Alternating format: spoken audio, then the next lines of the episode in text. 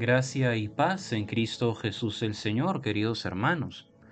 Hemos terminado hace poco el tiempo pascual con la gran solemnidad de Pentecostés.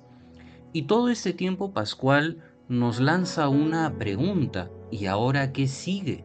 ¿Cómo continuar nuestra vida? ¿Y ahora qué hay adelante?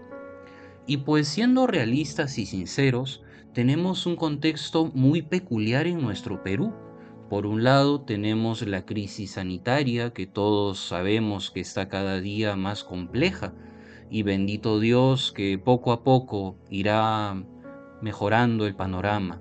Y por otro lado tenemos este tema electoral que nos ha evidenciado que vivimos en un país fragmentado y dividido.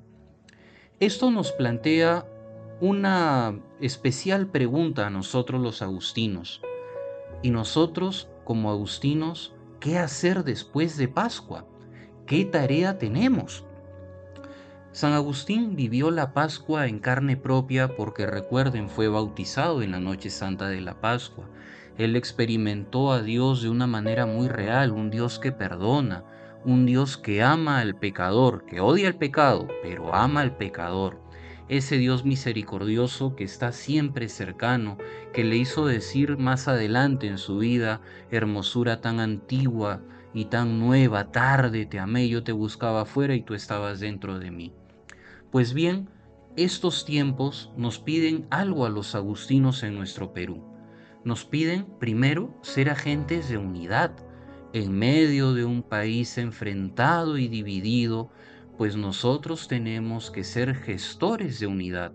Tenemos que mostrar que sí es posible vivir unidos, amándonos y perdonándonos, dando nuestro testimonio de vida comunitaria.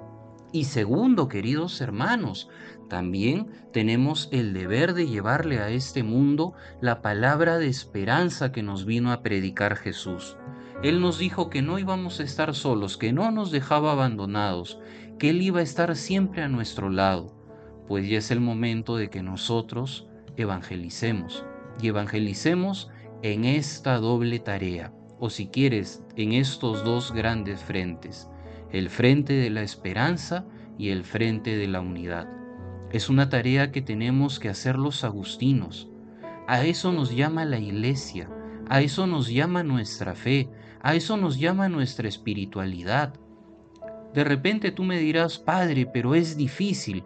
Y yo te responderé, sí, hermano, es difícil hablar de unidad en medio de la división. Es difícil hablar de esperanza en medio del sufrimiento. Difícil, sí, pero no imposible. Y se hará difícil cuando apelemos a nuestras solas fuerzas.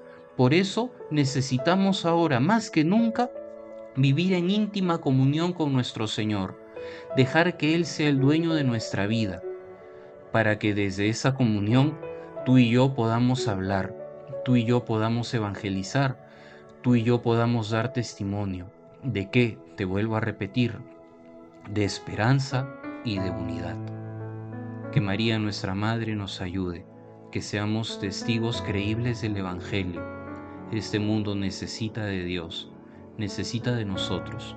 Démosle Dios, démosle unidad, hablemos de perdón, hablemos de reconciliación, hablemos de misericordia. Que así sea.